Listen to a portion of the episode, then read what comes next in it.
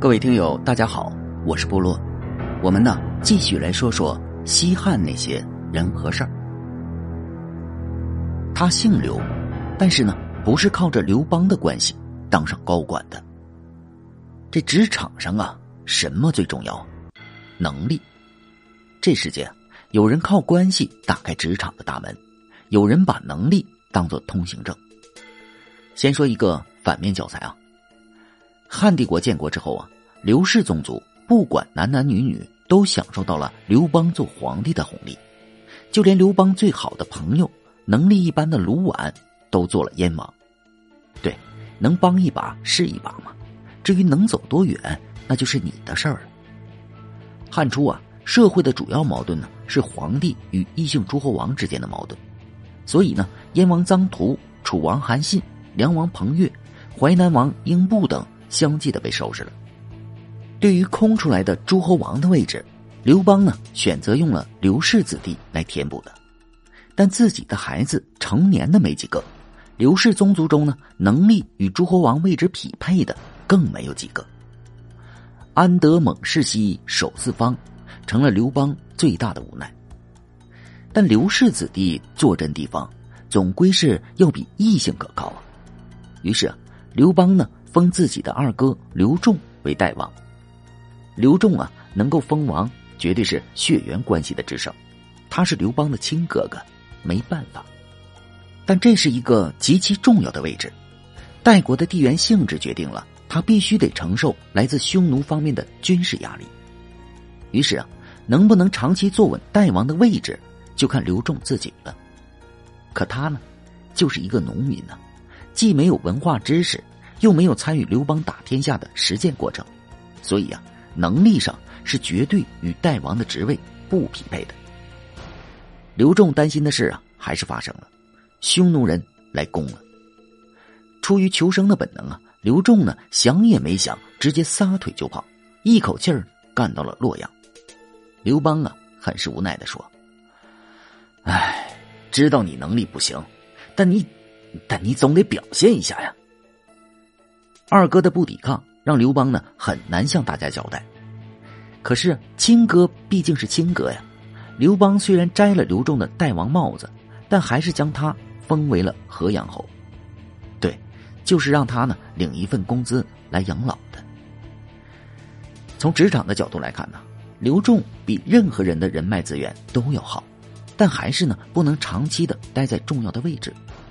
这原因就是啊，个人能力不能支撑。屁股底下的座位呀，但有一位刘姓子弟啊，他虽然和刘邦沾点亲，但行走职场更多的还是靠能力。汉六年，刘邦将楚王韩信降为了淮阴侯，并变相的软禁在了京城。楚国呢，被刘邦一分为二了，立刘贾为京王，王怀东五十二城，弟弟刘交呢为楚王，王怀西三十六城。刘交啊是刘邦的亲弟弟，而且啊有学问，被立为了楚王，这个绝对是没有问题的。但刘贾呢却不知是刘氏宗族里的哪一支，总之呢和刘邦的关系不是特别的近。刘贾能够被封荆王，除了和刘邦的血缘关系，其实呢也是能力制胜的结果。司马迁也说了，刘邦的孩子都还小，宗室中呢除了弟弟刘桢，没有几个能拿得出手的。刘贾呢，就是在这种背景下脱颖而出的。请看，支撑刘贾走上职场巅峰的成绩单。汉元年，刘邦平定三秦，刘贾为将军镇守桃林塞。汉四年，刘邦按照和韩信早先拟定好的方案，开辟敌后战场，派刘贾、卢绾率步兵两万、骑兵数百到项羽西楚的大后方。配合彭越呢袭击项羽的粮草辎重等，在这期间，刘贾还配合彭越拿下了梁地十余座城。汉五年，刘邦追击项羽至固陵，派刘贾南渡淮河，包围寿春。刘贾成功策反了项羽的高管大司马周殷，并将原属于英布的九江地区给拿下了。迎英布军会兵垓下的韩信，在统一指挥下灭了项羽。战后啊，与太尉卢绾一起灭了负隅顽抗的临江王共卫。汉帝国啊，在其地设立了南郡。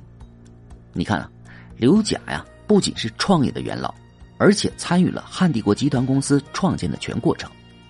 虽然不像韩信、彭越、英布等人那样能力突出，立下了大功，但成绩单呢还是满满的。除了刘氏子弟啊，汉帝国的爵位、官职、经济利益、社会地位是完全按照功劳大小来分配的。虽然刘贾呢也姓刘。但毕竟和刘邦的血缘呢有点远了。如果啊刘贾没有功劳，而刘邦呢又非要封他为王的话，肯定啊会遇到一定的阻力的。就像啊他早就想立好哥们卢绾为王的想法，但卢绾呢又实在是没有相关成绩的支撑，大臣们呢总是反对。刘贾呢就不一样了，首先呢他姓刘，有走上高管的人脉支撑，更重要的是。他在公司的创建工程中，业绩也是比较突出的，所以呢，刘邦封他为王，众人呢也是心服的。汉十一年，淮南王英布在巨大的心理压力下反叛了，刘贾的金国成了阻挡叛军的前沿阵地。刘贾呀，根本不是英布的对手，战败了，退守富陵，最终呢被英布的乱军所杀掉了。